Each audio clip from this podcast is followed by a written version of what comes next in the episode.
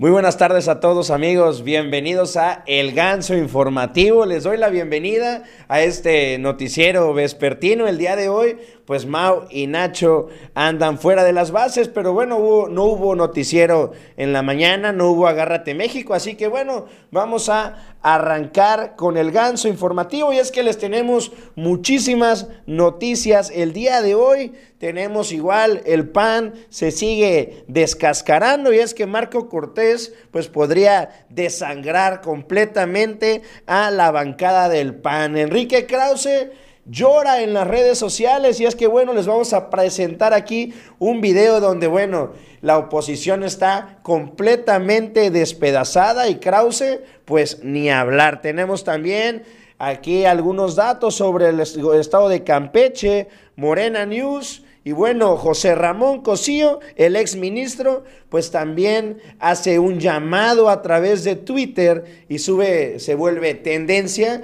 porque dice que corre riesgo la constitución y corre riesgo México si pasan alguna de las reformas que está proponiendo el presidente Andrés Manuel López Obrador. Detienen a Julio Serna. ¿Quién es este personaje? Pues precisamente es el ex jefe de gabinete en el gobierno de Miguel Ángel Mancera. Esto porque ahorita les vamos a platicar cuáles son algunos de los delitos que se le está acusando, que se le están imputando y pues bueno, que podrían derivar en la detención también de Miguel Ángel Mancera. Bueno, la alianza opositora supone un fracaso para los partidos del viejo régimen y es evidente el éxito de la cuarta transformación. Esto lo dice también el dirigente de Morena y como última nota también de última hora, pues bueno, Colencho Córdoba se lanza ahora ya no contra el presidente, sino se lanza contra la Cámara de Diputados y asegura es una Cámara que no se privilegia la democracia, no piden que se le cambie ni una coma a lo que manda el presidente. Lorenzo Córdoba de nuevo embistiendo en contra pues de la ahora de las cámaras. Pues vamos a arrancar con todo el día de hoy la información y es que como acostumbro en el noticiero matutino arrancamos con las notas pues a lo mejor un poquito más ligeras, más amenas, más light. Y bueno, esto fue un video que se hizo tendencia a través de las redes sociales todo el fin de semana y es que bueno, esto se dio en Ecuador. Se detuvo a un hombre en medio de su boda ¿Por qué? Esto derivado de una denuncia por no pagar su pensión alimenticia obligatoria.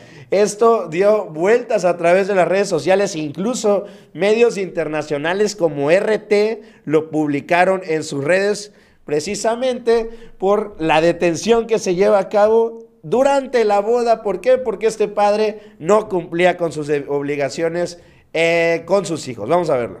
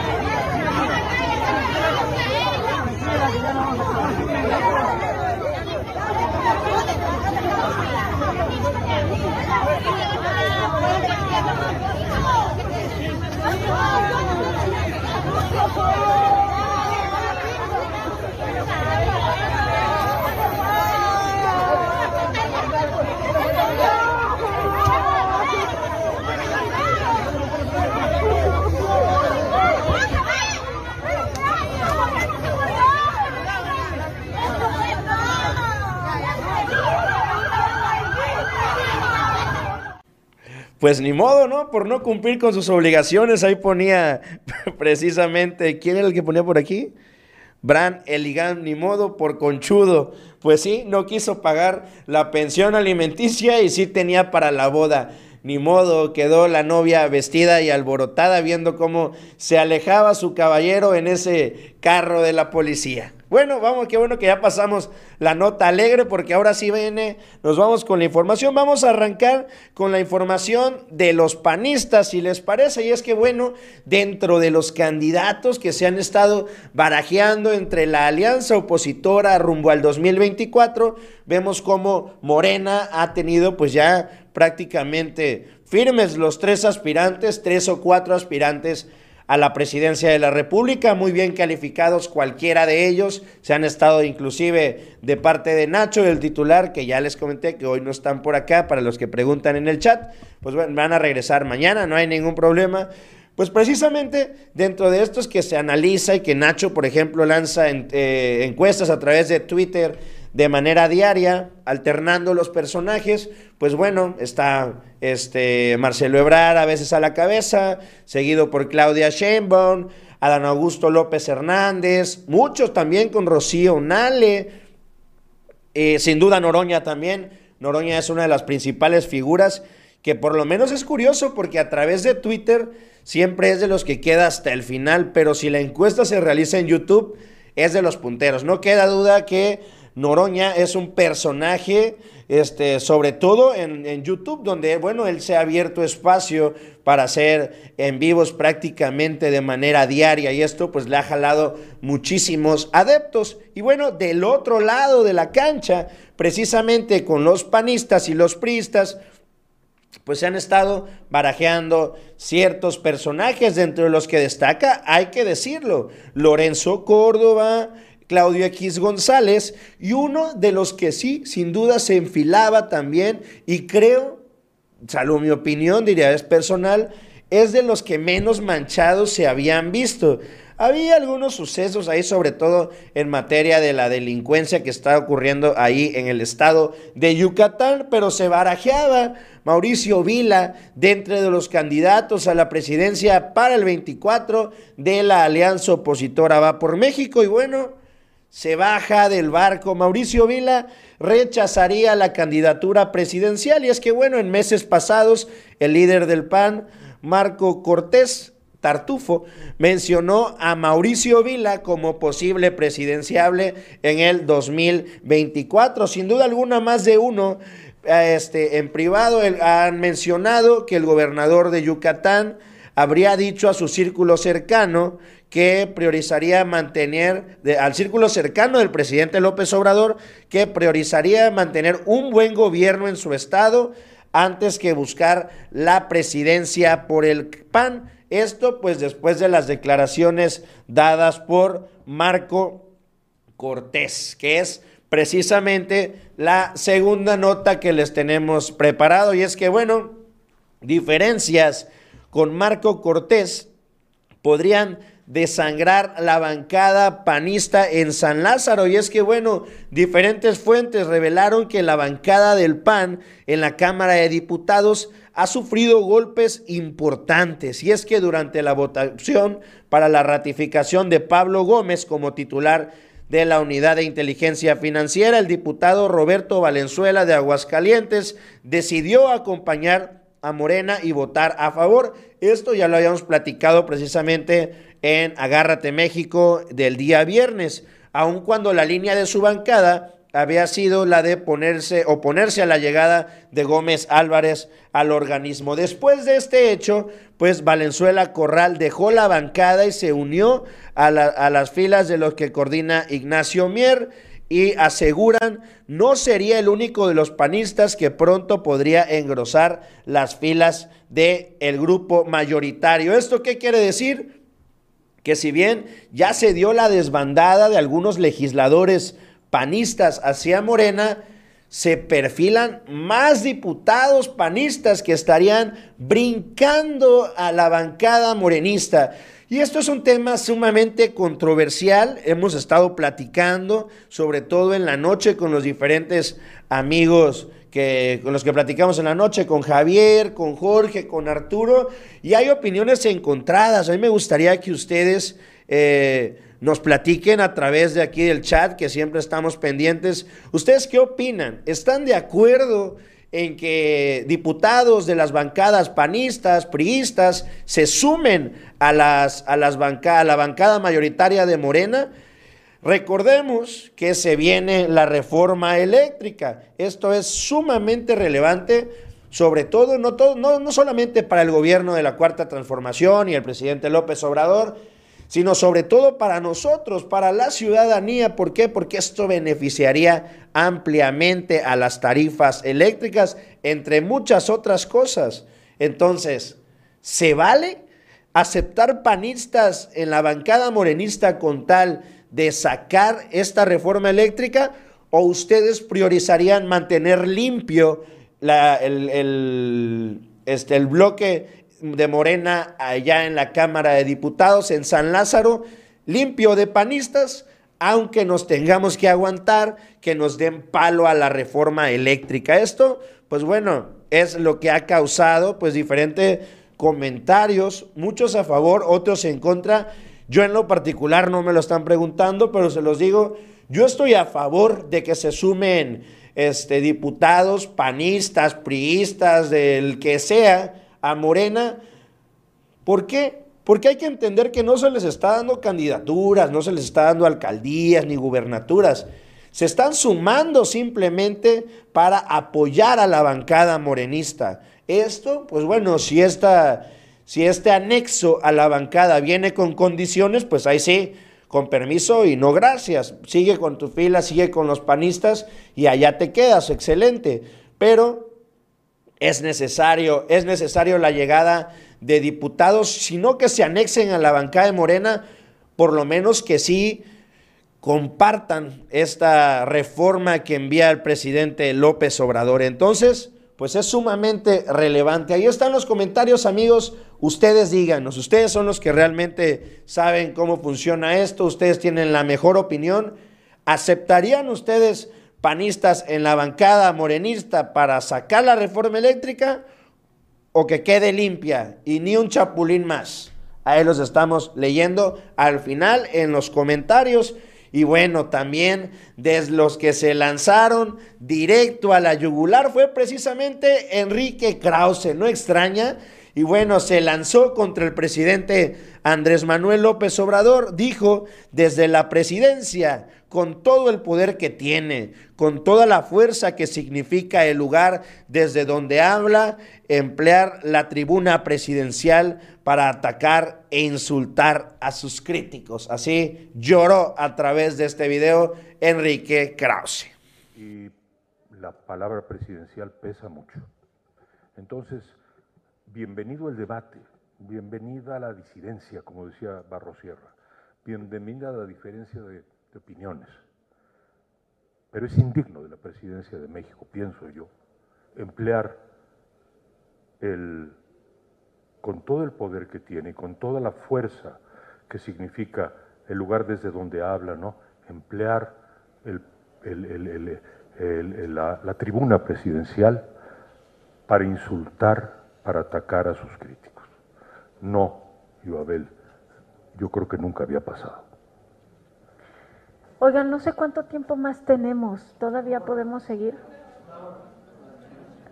O sea, seguimos. Ah, qué bueno, excelente. bueno, entonces me dicen, oye, a ver, entonces, Enrique, hay, a mí me da la impresión de que, de que a lo largo del libro eh, cuestionas la personalidad de los, de los presidentes al mismo tiempo que cuestionas algunas de las acciones que tienen que ver con sus facultades o con el entorno o con su partido, ¿no? Eh, pero hablas de las, de las personalidades también.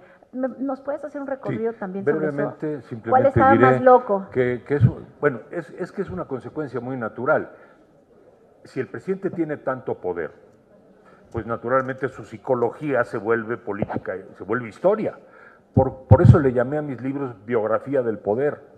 Hombre, hubiera querido llamarle historia del poder, pero le llamé biografía del poder porque en México tal parece que la historia se vuelve biografía. Entonces, claro, si Díaz Ordaz, bueno, no está Díaz Ordaz aquí, pero está en la presidencia imperial, ¿no? Y en todos los libros, pues era un paranoico, ¿no? Y, Echeverría era un predicador así enloquecido que se creía Salvador también, y López Portillo se creía Quetzalcoatl, y de la Madrid, pues su problema probablemente fue el que no se creía nada. y que no se quería ni a sí mismo la posibilidad de reformar. Salinas se creyó rey, monarca y Enrique VIII. Este, Cedillo es un hombre con noción de límites y propició la democracia. Y se ha portado como expresidente muy bien. No está en la... Es decir, desapareció del, y eso habla bien de él. Fox, bueno, sigue la siesta, ¿no? Sigue la siesta eh, y se, así, sigue, sigue durmiéndose, nunca se habrá dado cuenta de lo que pasó. Eh, bueno, Calderón quiso gobernar, pero era tosudo, digamos, vengativo, rencoroso. Fox era una especie como de niñote de dos metros de altura, ¿no? O de 1,98. Y, Calderón, eh, pues con esos complejos también se vieron allí. Peña Nieto, bueno, pues Peña Nieto debió haber sido, tenido el papel de galán de cuarta en una telenovela. Pero ¿por qué lo pusieron a gobernar, no? ¿No? Y pues él lo que quería era, pues, las muchachas guapas y, ya, ¿no? Y ya, lo que... Cada, cada presidente es curioso, ¿saben dónde se ve mucho la psicología de un presidente? Cómo se comportan como expresidentes. Claro. Y de todos los políticos. Ahí eh, sí, se ve muy claramente qué quería cada uno. ¿No? Como quiera Calderón ahí está tratando de dar la, pelea. Y bueno, la psicología, yo exploré la psicología de, López Obrador en un ensayo de cuyo nombre y apellido no recordaré. Este pues de pena ajena lo de este personaje. Lo llamativo es que a esto le llaman intelectuales. Estos son los intelectuales orgánicos que intentan desprestigiar la labor del presidente López Obrador. Sinceramente, ya son cansados y si bien siempre van a hacer nota, ¿por qué? Pues por el impacto que tienen, que siempre les han dado y la difusión que les han dado a través de los medios de comunicación tradicionales. Y pues de este personaje incómodo nos vamos a el más incómodo de todos los incómodos y es precisamente Lencho Córdoba, que bueno, un día es nota y el otro también. Y es que se acabó, se acabó completamente la imparcialidad. Aquí, aquí es un lugar, como lo dice el presidente López Obrador, o están con él o están contra él, y Lorenzo pues está tomando el partido en contra, totalmente en contra ya no del partido Morena, ya no de la cuarta transformación, sino de todos los poderes, del poder ejecutivo. Vemos cómo ha incluso amenazado en aquella ocasión, en, el, en junio, en las elecciones, en la que amenazaba incluso con detener al presidente si seguía haciendo pronunciamientos del tema electoral en la veda que ellos llamaban. Bueno, esto fue una primera vez. Pero vemos cómo ya también ahora va duro y crítico contra el poder legislativo. Y es que, bueno, en la Cámara de Diputados se privilegia el que no se cambie ni una coma. Deberían ser el contrapeso del presidente. Y es que, bueno, Lorenzo Córdoba, el consejero presidente del INE, del INE criticó que los actuales integrantes de la Cámara de Diputados hayan renunciado a su función de ser contrapeso del poder ejecutivo, aunado a que mantienen olvidada la regulación de la reelección. Durante su participación en la presentación del libro La reelección en México, el nuevo reto democrático, regulación, implementación y criterios relevantes. Prevalece, por desgracia, un debate público precario, prevalece el dogma y se desprecia la, la, discusión informada.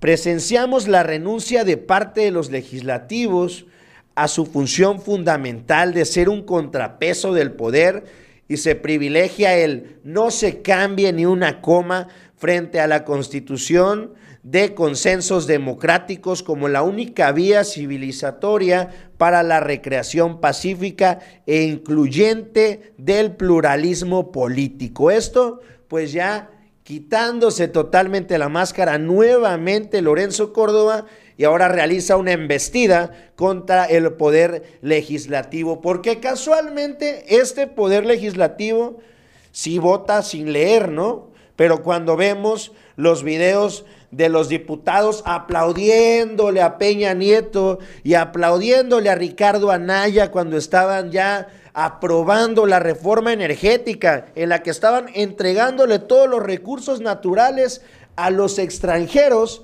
ahí sí, ahí seguía Lorenzo Córdoba. Recordemos que este presidente, si no me equivoco, dura nueve años. Es decir, durante el sexenio de Peña Nieto, Lorenzo Córdoba también estaba en el INE. Y cuando se aprobó la reforma energética, no tuvo ninguna opinión al respecto. Ahí no pensaba que la Cámara de Diputados solamente palomeaba sin comas, sin moverle una sola coma lo que mandaba Peña Nieto. Ahí sí se hacía, ahí sí se legislaba, ahí sí se debatía, ahí sí se platicaba. Cuando vimos cómo la reforma energética tuvo que pasar a billetazos, pero en ese momento Lorenzo Córdoba estaba mudo y ciego, no se acuerda de nada de eso. Y casualmente ahorita que si hay diálogo, que se le llama a comparecer, se le invita, se le cita a comparecer a Lorenzo Córdoba para que él intente justificar para qué quería esos 5 mil millones de pesos más, pues bueno, ahora resulta que no se privilegia el diálogo, que no se privilegia la democracia y que simplemente no hay un contrapeso en el poder legislativo. No hay un contrapeso cuando se trata de la bancada de Morena porque cuando se trataba de los priistas y los panistas en el Congreso, ahí sí había diálogo, ¿no? Absurdo e ilógico lo que nos intenta vender Lencho Córdoba. Cree que nacimos ayer. No tiene ningún sentido este personaje, pues realmente yo creo que ya de plano sí se está destapando y se está encarrerando para ser el candidato presidencial de la oposición.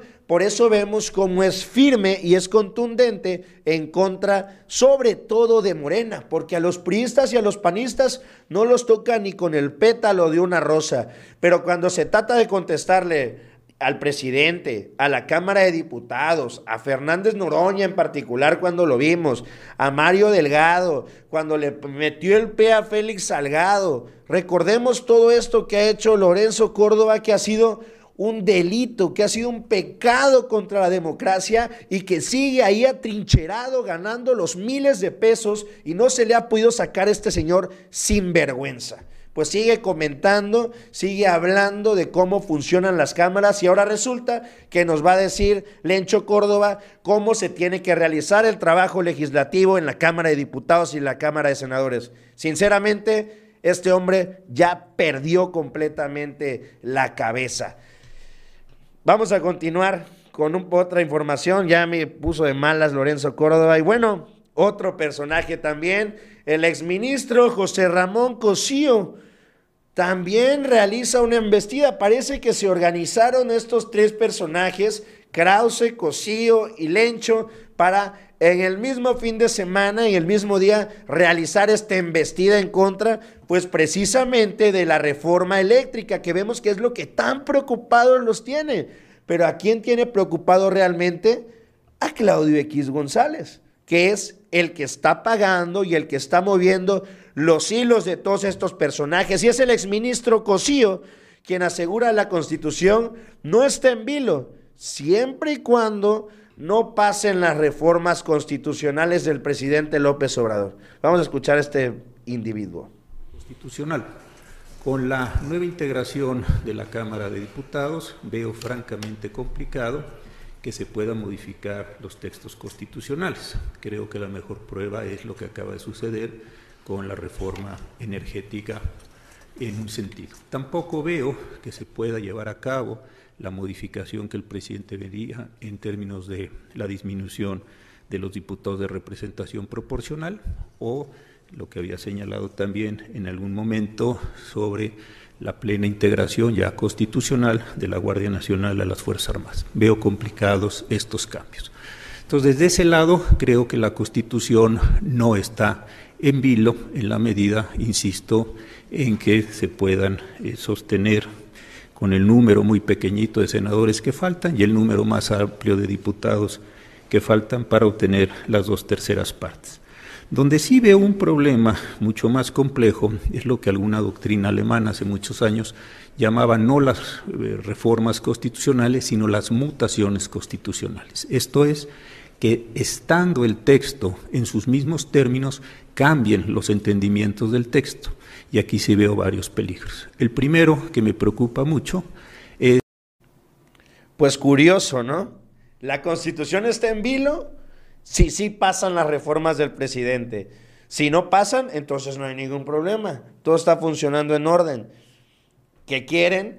Que la constitución no se toque y acusan, es que el presidente quiere reformar la constitución. Pues sí, para eso es. ¿Por qué? Porque precisamente la constitución, ¿quién la había forjado? ¿Quién la había escrito? Los priistas y los panistas de la mano de sus bancadas que no le cambiaban ni una coma. Es decir, no me vengan ahorita a vender el cuento de que las reformas que está haciendo el presidente López Obrador van en contra de la democracia, están acabando con la constitución.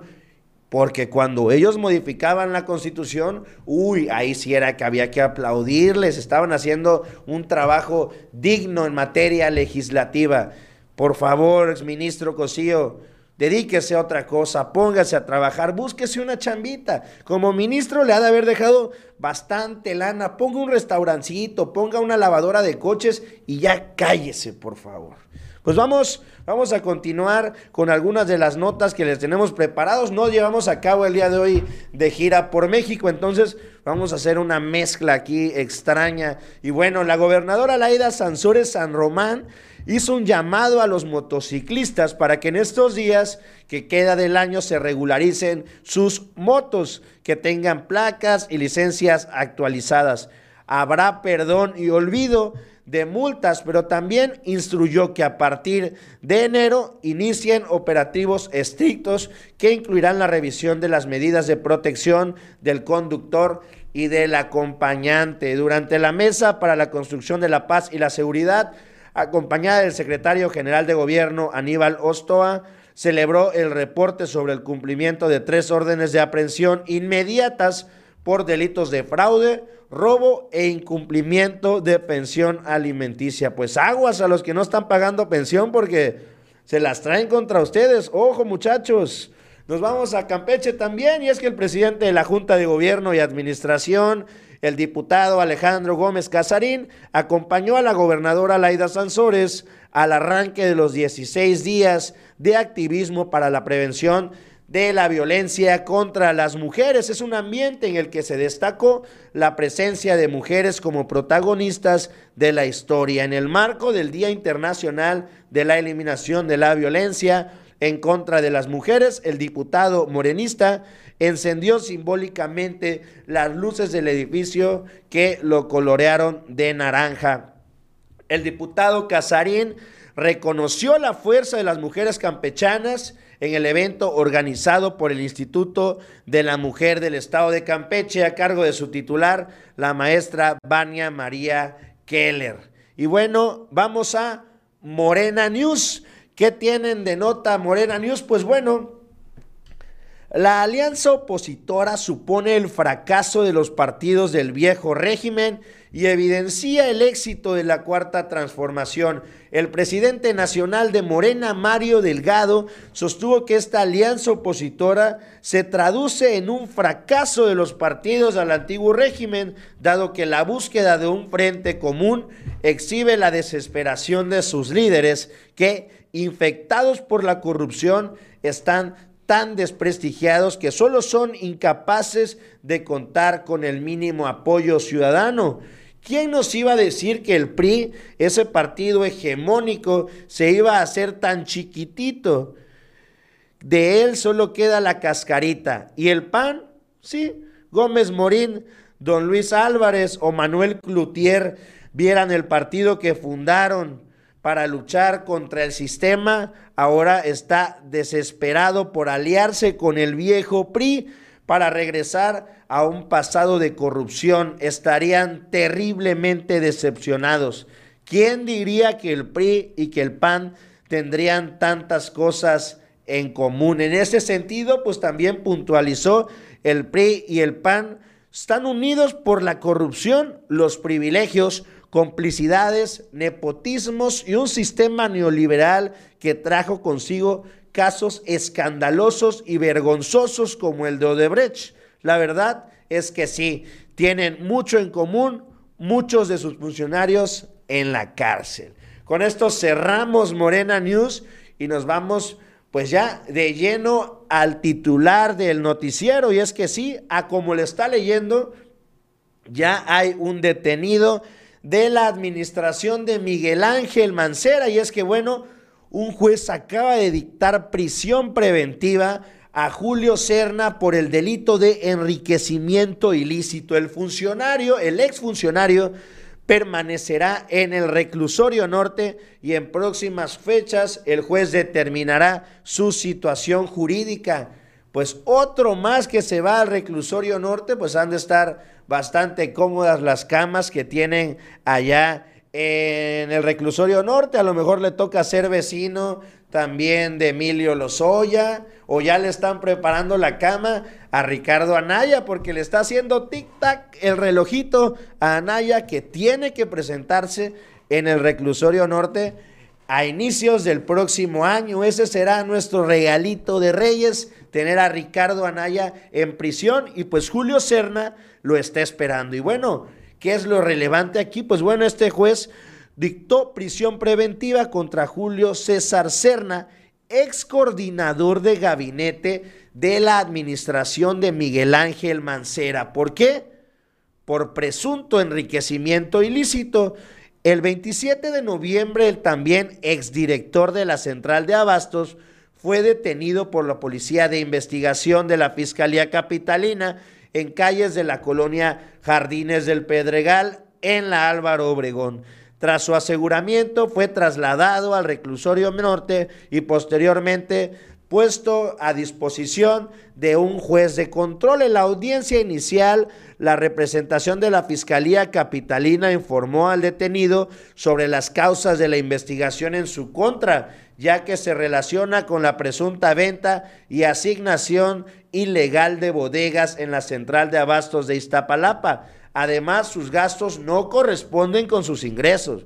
Las propiedades que adquirió cuando era servidor público no fueron registradas en su declaración patrimonial. La defensa jurídica del exfuncionario solicitó la duplicidad del término constitucional para que se defina su situación jurídica, por lo que la Fiscalía solicitó la prisión preventiva, misma que fue concedida por la autoridad judicial tiembla, tiembla Miguel Ángel Mancera. ¿Por qué? Porque vemos que estos escándalos de corrupción y de enriquecimiento ilícito, estos personajes no se quedan callados. Veamos el caso de Emilio Lozoya, que le bastaron 15 días estando preso en el reclusorio norte para empezar a dar nuevos datos y nuevos nombres en los que ensuciaba ya de plano hasta el mismo Ricardo Anaya, ya está de fijo contra Enrique Peña Nieto. Y pues este exfuncionario, precisamente Cerna, podría hacer, podría causar un giro realmente este, importante en las investigaciones por el, por el enriquecimiento ilícito de Julio Serna, ya que en una de esas hasta era un prestanombres más de Miguel Ángel Mancera, que hay que decirlo, está desaparecido. Desde que pasó el accidente de la línea 12, donde, bueno, empezó a sonar que él era uno de los responsables, sobre todo, ¿por qué? Porque a él se le dio un dinero importante para el mantenimiento de la obra de la línea 12, que si bien, hay que decirlo, tenía vicios de origen, también él pidió un dinero para reparar y reforzar toda la línea 12 para que no tuviera ningún problema. Desde este momento empezó a sonar que Miguel Ángel Mancera podría ser el que pagara las cuentas. Desde ahí, Miguel Ángel Mancera desapareció. Es un fantasma Mancera, no ha habido ni una declaración, no ha habido nada. Así es, está, está en la Cámara de Diputados, pero les pregunto yo, ¿han escuchado alguna declaración de Mancera? ¿Se ha pronunciado al respecto? Por supuesto que no. Es un diputado de los que pasan, diría, de los que meten por atrás y salen por atrás. Y se los puedo asegurar, bueno, ahorita, pues al ser legislador, pues cuenta con fuero, pero se le va a investigar. Y Julio Serna va a cantar. Y se los puedo asegurar que en este momento Miguel Ángel Mancera está temblando. ¿Por qué? Porque es claro y evidente que dentro de la administración capitalina hubo desvío de recursos, el enriquecimiento ilícito. Uno no se hace rico de la noche a la mañana como si el dinero creciera en los árboles. Este dinero salió de la administración de Miguel Ángel Mancera y llenó posiblemente los bolsillos de Serna. Pero los bolsillos que llenó más fueron precisamente los de Miguel Ángel Mancera, quien se va a escudar a lo mejor en su fuero constitucional. Pero recordemos que al ser diputado federal existe la figura del desafuero y si no, pregúntenselo al presidente López Obrador, quien se lo intentaron hacer y se lo concretaron. El desafuero existe y en dado caso que este personaje, Julio Serna, declare, hable y suelte la sopa, les puedo asegurar que en ese momento Miguel Ángel Mancera emprende la Ricardo Anaya, la Inés Gómez Mon, la Álvarez Puga, pela en lo que lo... ¿Por qué? Porque la realidad es que si la investigación continúa a como parece que va, pues precisamente, este, precisamente lo estarían orillando a un desafuero. Y entre que son peras o son manzanas, pela mejor. Ya vimos cómo en el caso, por ejemplo, de cabeza de vaca, pues se atrincheró. Él, al tener el poder del gobierno, pues bueno, se pudo atrincherar. Mancera, si bien tiene el fuero, pues es un simple diputado que con, diría, con un juicio de desafuero para que enfrente a la justicia y vaya a declarar, pues bueno, se verá obligado. Vamos a ver en qué continúa esta detención precisamente de Julio Serna, que es llamativa, es curiosa porque yo no había escuchado por lo menos, y miren que todo el día estamos leyendo y leyendo y leyendo noticias, pues precisamente no se había escuchado nada de este personaje de Julio Serna ni de Miguel Ángel Mancera. Aquí algunos dicen que sí, que está medianamente activo en la Cámara haciendo propuestas. Se los digo yo, no he escuchado a Miguel Mancera y que nos lo, que digan aquí los del chat. Yo no he escuchado una declaración de Miguel Mancera más que cuando lo de la línea 12, que fue una declaración de 30 segundos y listo. Miguel Mancera está calladito, se ve más bonito y se lo puedo asegurar que después de esto no va a decir absolutamente nada, va a callar ¿Por qué? Porque saben el broncón que se puede llegar a meter donde este personaje, Julio Cerne, empieza a decir de dónde vino la lana que le apareció, que se enriqueció de manera espontánea, enriquecimiento espontáneo, le vamos a decir al de los, este, ya ni siquiera panistas, ¿no? Perredistas. Pues vamos al resumen, vamos al resumen de la conferencia mañanera del día de hoy. Y bueno, sobre el proceso interno de selección de candidatos o candidatas a gobernadores de Morena en Oaxaca, el presidente López Obrador dijo lo que digan los oaxaqueños y para eso están las encuestas. Esto pues se le cuestionó el día de hoy en la conferencia matutina. Vamos a ver. Y esto ha generado mucha polémica. Eh, ¿Cuál es su postura y su opinión al respecto para que la 4T llegue a Oaxaca? Pues ayer que estábamos en el aeropuerto me preguntaron eso. Me dijeron, este, con bastante ingenio, un periodista me dijo, este, para eh, la candidatura de Oaxaca, hombre o mujer.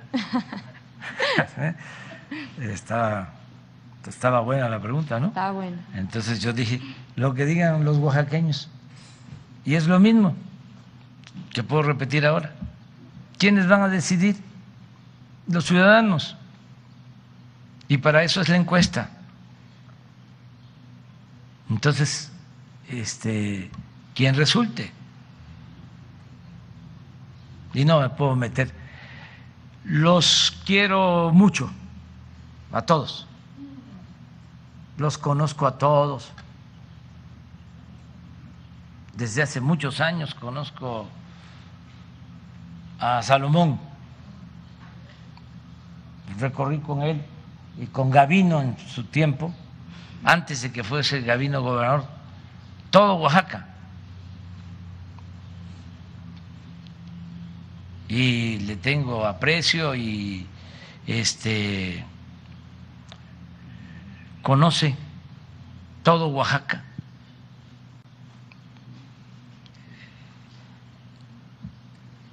Y es eh, mi amigo. Y conozco también a, a Susana y la considero una mujer de primera, sensible, este, defensora de las culturas de Oaxaca. Y conozco a todos, o sea, son hermanas, son hermanos. Pero... Y bueno, también el tema principal, yo creo que de la conferencia mañanera, o por lo menos el más mediático, fue el tema de Carmen Aristegui. Y es que el presidente López Obrador aseguró que Carmen Aristegui, como buena periodista conservadora, lo entrevistaba una vez cada seis meses cuando estaba en la oposición. Dice que no se midieron al sostener que el programa Sembrando Vida es para que haya cacao para la fábrica de chocolate de sus hijos. ¿Esto derivado de qué?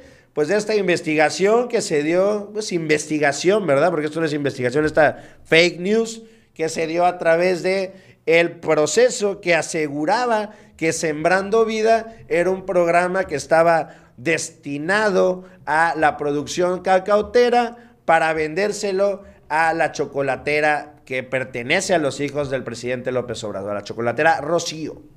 Que el programa Sembrando Vida eh, se está fomentando, en el caso de Tabasco, para que se produzca cacao y entonces la fábrica de chocolates tenga materia prima. No se miden, pero es su conservadurismo.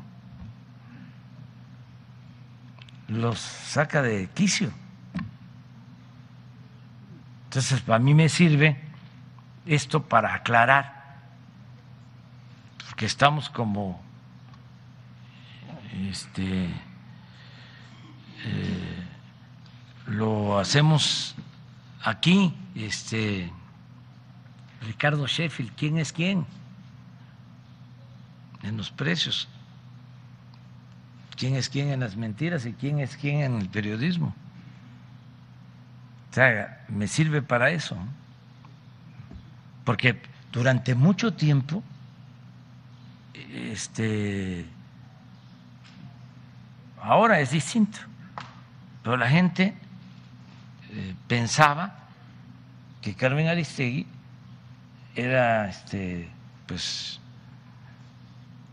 una periodista de vanguardia. Yo me quedaba callado pero en el mismo movimiento nuestro, por respeto. Pero era una especie de paladina de la libertad. Y yo tengo otra opinión, porque cuando nosotros estábamos en la oposición, eh, me entrevistaba una vez cada seis meses y buscaba este, ponerme en entredicho como buena periodista, conservadora. Entonces, he dicho.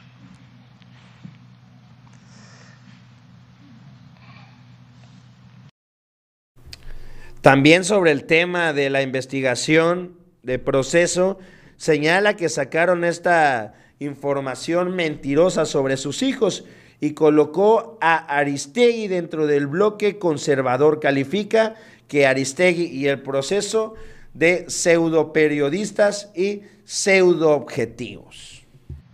Hicieron toda una investigación. Este, mentirosa, sin fundamentos, para este, buscar mancharnos con la máxima de lámpara del periodismo, que la calumnia cuando no mancha tizna. Nada más aclarar de que este, no es cierto lo que están planteando en su reportaje. Y también aclarar que Proceso y Carmen Aristegui nunca han estado a favor de nuestro movimiento. Y ellos dicen que porque son independientes. Y yo sostengo que sí son independientes, pero independientes del pueblo.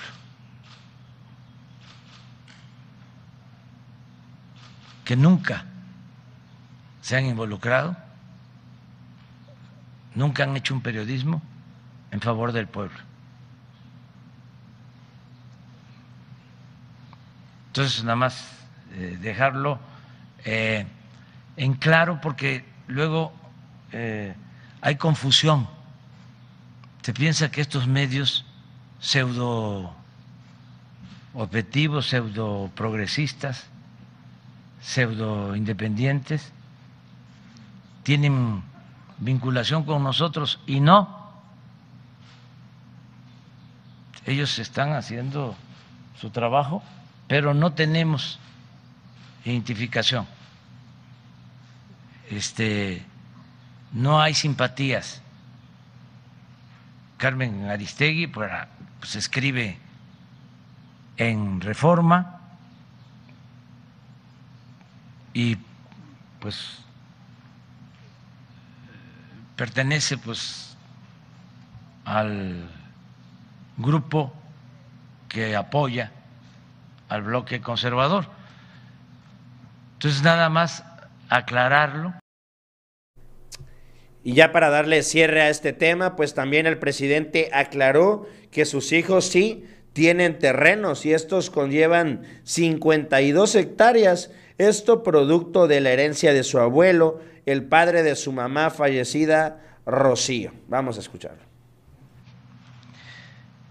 Eh, se las entregó su abuelo, el papá de la mamá, por eso este, los chocolates se llaman Rocío, que era mi esposa, la mamá de mis hijos, que falleció, y desde entonces sembraron árboles maderables y luego sembraron cacao. Eh, en el sexenio pasado les ofrecieron créditos, nunca aceptaron Nunca se ha aceptado ningún apoyo del gobierno. No tiene nada que ver con el programa Sembrando Vida, porque no he visto eh, lo que dicen en la entrevista, pero me consultó Andrés, porque le mandaron, así al estilo ¿no? del periodismo muy objetivo, le mandaron un cuestionario para que lo respondiera y le daban de plazo hasta, sí, un día tal hora. Y si no contestaba, pues ya podían decir en el reportaje de que fueron consultados, pero que no respondieron para aclarar, ¿no? Entonces venía una pregunta ahí acerca de que eh, en el sentido de que el programa Sembrando Vida había eh, surgido de un agrónomo amigo de mis hijos que estuvo trabajando en el gobierno y que él fue el que creó el programa Sembrando Vida. No, aprovecho para decirlo. Ese programa salió de aquí,